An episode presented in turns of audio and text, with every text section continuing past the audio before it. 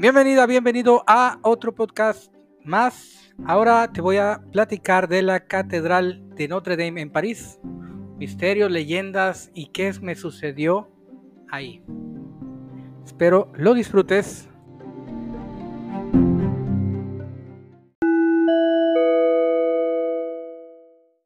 Les platiqué un poquito, ¿no?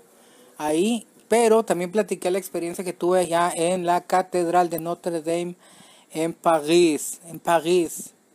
Esta catedral que ya tiene sus 800 años, tiene un chingo esta catedral, ya 1300, 1300 por allá. Esta catedral que, que pues eh, realmente a mí me gusta mucho la cuestión de la historia. Me gusta mucho ir a lugares que tengan historia, que tú sepas que en ese lugar se han parado personajes que han marcado el mundo y han marcado la historia. Pero cuando se dice marcar la historia es, participar en la historia realmente. O sea, a mí que me queda de ir un pinche rancho de la, de la, de la niña ahorcada o de, o de eh, la caca comparte, comparte, comparte. No, no, no, no. Ya qué leyendas hay, qué leyendas había de la catedral cuando yo fui, fui hace muchos años. Y voy a volver. Primero agarrando billetes es lo que voy a hacer. Voy a volver otra vez a París. Porque en París investigué. A diferencia de toda esta bola de pinches nacos que... Porque hay un par de nacos que han ido ahí, que, que andan en esto, pero que no tienen idea de nada. Es que hay que leer, aunque andes en esto de lo paranormal, también hay que leer, también hay que cultivarse. Yo era una pinche rata de laboratorio, yo he leído libros para, para tirar para arriba, o sea. Entonces yo cuando fui aquí a la catedral de Notre Dame, ya tenía un poquito de noción, sin llegar a ser un experto en sin llegar a ser un experto en historia, ¿no? Pero más que todo con la cuestión paranormal, a ver qué eventos encierra en común la Catedral de Notre Dame. Bueno, pues encierra obviamente coronación de Napoleón, eh, pues lo, lo, lo, de lo de la, la, Juana de Arco, lo, de la ejecución a la Orden del Temple, los últimos templarios, Jacques de Molay, que era el templario líder, eh, el conde de Vizcornet o el conde de los dos cuernos, que esa es otra leyenda, la leyenda de las gárgolas que tomaron vida, o sea, las apariciones en la, en la plazoleta de Notre Dame, o sea, todo esto a mí me había llevado a un montón de historia, ¿no? Eh, los oficios que se le hicieron a Charles de Gaulle ahí, que Charles de Gaulle era, pues, un estadista muy chingón, un, un, un la máxima figura política y, militar de, la Segunda Guerra Mundial para, para París, ¿no? que tú, tú ves a, tú, tú estás en París y, y todo lo que tiene que ver con Charles de Gaulle, pues, esto, pues eso era un chingón, ¿no? Entonces, pues yo me fui, bueno, si escuchan ruidos, son el puto naco de aquí al lado, que, que me estado viendo mi pinche vecinito, el gordito. Este, y bueno, cuando estuve ahí en, en, esta catedral, yo ya sabía, sabía de qué se trataba, sabía qué tipo de historia había ahí, sabía qué tipo de, de, cosas habían pasado, ¿no? Los reyes, las bodas, todo lo que había pasado ahí, ¿no?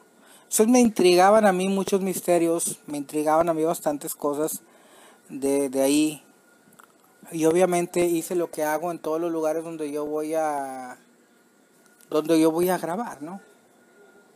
Me, obviamente me documento de cada lugar que voy a ir, me documento, aunque sea poquito. Pero lo, más importante, aún más importante que, que, debes utilizar, el arma principal que debes usar cuando vas a un lugar tan raro, tan extraño, que no tienes mucha información, es obviamente preguntar al, al, a los locales y principalmente a los que trabajen en este sitio. Y fue lo que hice. Hay a señas, a señas, a señales de humo, señas de Lolita Yala y sordomudas y de señas y la chingada. Pues ahí me hice entender con un viejito que era como conserje de la plazoletita y estuve platicando un rato con él porque él estaba sentado ahí en una sombrita.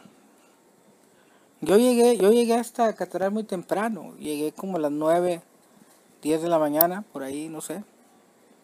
Entonces me topé con que no había nadie en la catedral. O sea, sí había dos, tres señoras ahí, las clásicas, ¿verdad? Que vienen vestidas como monjas y que están allá en el altar, allá lejos. Entonces, yo, yo entré por esta madre y me cargo a la izquierda. O sea, tienen como muchas en, las orillitas de la catedral.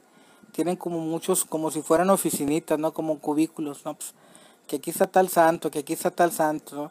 Entonces yo me fui directo al de la Virgen de Guadalupe tienen ahí este todo tienen un altar tienen dentro de la de Notre Dame tienen algo un área de la Virgen de Guadalupe entonces yo traía una cámara de una cámara de video y traía yo eh, una grabadora de, reportero con un micrófono externo preamplificado entonces me meto yo y, y, había como una barrerita no se podía pasar pero si metí la cámara y metí la grabadora y el micrófono lo corrí como hacia adentro, lo aventé el cable. Y, y la catedral estaba en silencio, pero en silencio estaba la catedral. Un silencio de lo más lindo. No había gente. Dos o tres personas. Digamos que fue un espacio de 15 o 20 minutos que me, que me dieron en la Catedral de Notre Dame para poder grabar. Pero fue tan silencioso que de verdad no se escucha ningún ruido en el video ni en el audio, ¿no? Obviamente hago las preguntas, hago tres preguntas en español, hago tres preguntas en francés y me quedo ahí este callado. Hubo un, un rato en que cerré los ojos, yo no. Porque dentro de las psicofonías también se hace una técnica que, que también consiste en no hablar sino pensar, ¿no? Por ejemplo, dices, bueno, hay, hay técnicas, por ejemplo, dices un número y piensas una pregunta o piensas en algo, ¿no? Entonces, este, en, en, cada caso, en cada caso, pues bueno, tú tienes la pauta de saber, de, de estar sabiendo entre cuánto y cuánto es la pregunta sin que hace la pregunta, pero en la mente. Entonces, bueno, es un show para explicarles, pero la cuestión es como también si hicieras una sesión de preguntas y respuestas o de transcomunicación sin necesidad de hablar, ¿sí? Entonces hago yo esta, me tardé como 15 minutos en todo hacer todo, ¿no? Incluso esa foto, esa foto, pues, pues fue en ese ratito, o sea, la, foto que subí yo a, a, la página fue en ese ratito yo que, que, que hice todo esto, ¿no? Ya después que va ahí, sigo caminando, me voy hasta la puerta de Santa Ana, que fue donde, donde le sucedió al conde de Vizcornet, le pasó esta chingadera, de que el vato, pues el vato era un cerrajero, ¿no? En aquel tiempo, cuando estaban, hola Jaimo, cuando estaban haciendo la catedral de Notre Dame, todo el mundo quería participar, ¿no? Digamos que, que todo el mundo quería trabajar eh, en esta mega obra porque, por ejemplo, decías, ok, yo sé hacer capiteles. Bueno, aviéntate los capiteles tú. Entonces, a través de tu, tú a través de la catedral Notre Dame ibas a inmortalizar tu nombre en, la catedral, ¿no? Porque la catedral no la hizo, no la hizo, eh, no la hizo, digamos, una sola persona, no. Por ejemplo, eh, el cerrajero fue uno, el que diseñó esto fue el otro, el que diseñó las puertas fue otro. Entonces así fueron fueron muchos, ¿no? Todos digamos que había una, una tremenda una tremenda disputa y una tremenda competencia por ver quién eh, le daban oportunidad de trabajar allí, ¿no? Entonces el conde de Viscornet, el vato era cerrajero. Y el vato estuvo mucho tiempo tratando de que le dieran chamba. Y, güey, dame chance, güey, yo quiero trabajar en esta madre, güey quiero que mi nombre se, sea inmortal, se quede plasmado en esta mega obra de Notre Dame. Entonces, pues bueno, batalló el vato hasta que le dieron chance y dijeron sobres. Aviéntate esta puerta y cuando avientes, cuando acabe la puerta esta, sigue la otra del otro lado. Bueno, entonces es una puerta que se le conoce como la puerta de Santa Ana, que está, digamos, hacia el lado, hacia el lado mm, sur. Bueno, no tan sur, no, pero si le diéramos una orientación más al norte, más al sur, queda como hacia el sur. Esta puerta sales, hay una plazoletita chiquitita, unas bancas y luego está el río Sena. Pero es la, digamos, viendo la catedral de atrás hacia, hacia el frente, es la primera puerta, viniendo de atrás hacia el frente del lado del Sena, pero del lado sur. Es la puerta Santana, le dicen al, le dicen al, al, al, conde, le dicen, no, güey, aviéntatele, güey, pero tienes de aquí por ejemplo, tienes de aquí a, al día del grito de, la independencia, güey, para que lo acabes, ¿no? Tienes tanto tiempo. ¿Te la avientas? Sí, me la aviento, güey, güey. Bueno. Total, el güey no acababa.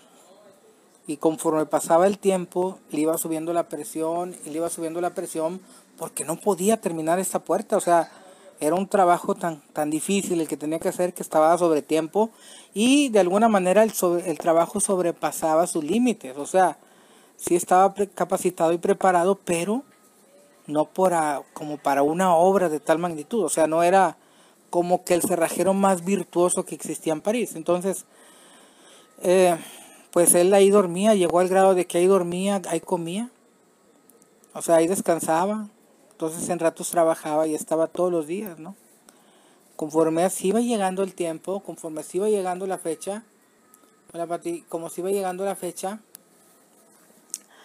pues él no, él ya no, ya no podía dormir, ya era un sufrimiento para él porque tenía que, entregar eso, porque acabando ese trabajo de esta puerta tenía que hacer otro trabajito, porque ya estaba la, inauguración, ya estaba, ya estaba al, tope, ¿no? Entonces, eh, él en una de estas eh, días, noches,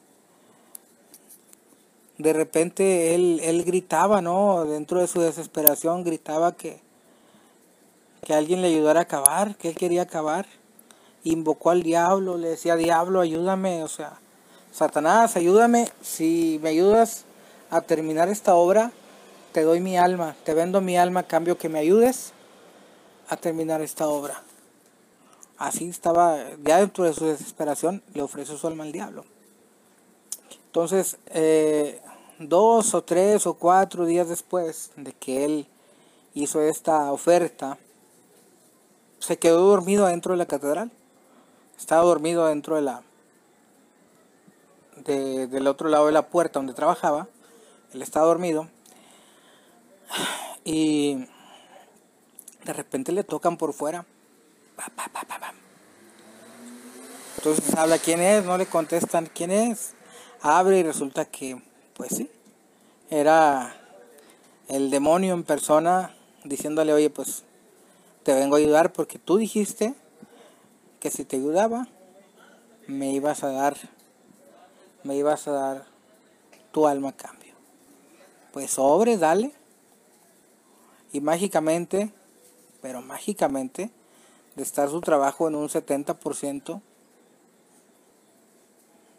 con unas horas y días de, de que, le quedaban de, límite, pues mágica y curiosamente, hola Samuel, mágica y curiosamente cuando al conde de Viscornet se le aparece el demonio, le dice, tiene, pues órale, güey, ahí te ahí está, dame tu alma, yo te ayudo, órale. Pues durante esa noche, en la mañana ya estaba lista la, la puerta, la puerta de, de la catedral, bueno, una de las puertas laterales que se llama la puerta de Santa Ana. Entonces termina la puerta, todo el mundo se queda sorprendido cuando, cuando él dice, cuando ya en la mañana se levanta y dice, ya cabrón, ya está terminada. Se contacta con, con, con los que lo contratan y dice, ya terminé. Ya terminé. Entonces ellos cuando ven esa, esa obra, cuando ven el acabado que le hizo esa puerta, se quedaron sorprendidos porque era prácticamente unos detalles. Ustedes busquen la puerta de eh, en el Google, busquen puerta de Santa Ana de Catedral de Notre Dame. Yo la vi, yo la vi, este, es una cosa impresionante.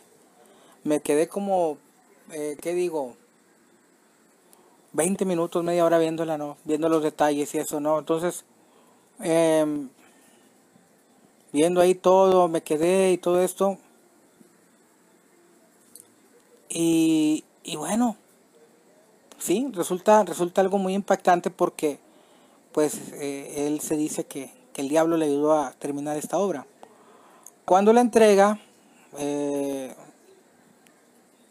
pues lo esperan para la próxima, para el próximo acabado que iba a ser. Entonces eh, faltaban unos días para la inauguración, lo cual él se va a descansar y unos días, unos días después de que terminó la, la puerta, amaneció muerto el conde de Viscornet, dejando esta obra, dejando, dejando esta obra pues inconclusa. Bueno, le terminó la puerta, pero tenía otro trabajito por hacer, ¿no? Entonces, desde ahí, desde ahí se, se dice que, que la catedral, o le llaman la puerta de la maldición de Notre Dame, porque se habla de que esa puerta, esa catedral, está construida con eh, ayuda de un demonio, ¿no? Entonces vimos lo que acaba de pasar, que se, que se prendió, que se quemó, no sé si recuerdan hace poquito, pero no la primera vez que se había quemado, se quemó por ahí a principios del siglo pasado también, se quemó. Ya había, ha tenido dos, tres, este, dos o tres, dos o tres destrozos ha tenido esta catedral, pero ya ha pasado por dos incendios dos incendios.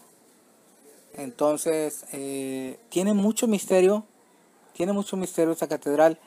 Me mencionaba el viejito con el que yo platiqué, que ya debe estar bien muerto, pero que me platicaba también que se veían apariciones, me marcó los lugares donde se supone que, que, que, mataron a, a Jack de Molay y los últimos templarios, ahí los, los acusaron de herejía, igual que a, Juana de Arco, que también ahí la, la colgaron, que la juzgaron de herejía, le dijeron, tú eres hereje, chinga tu madre.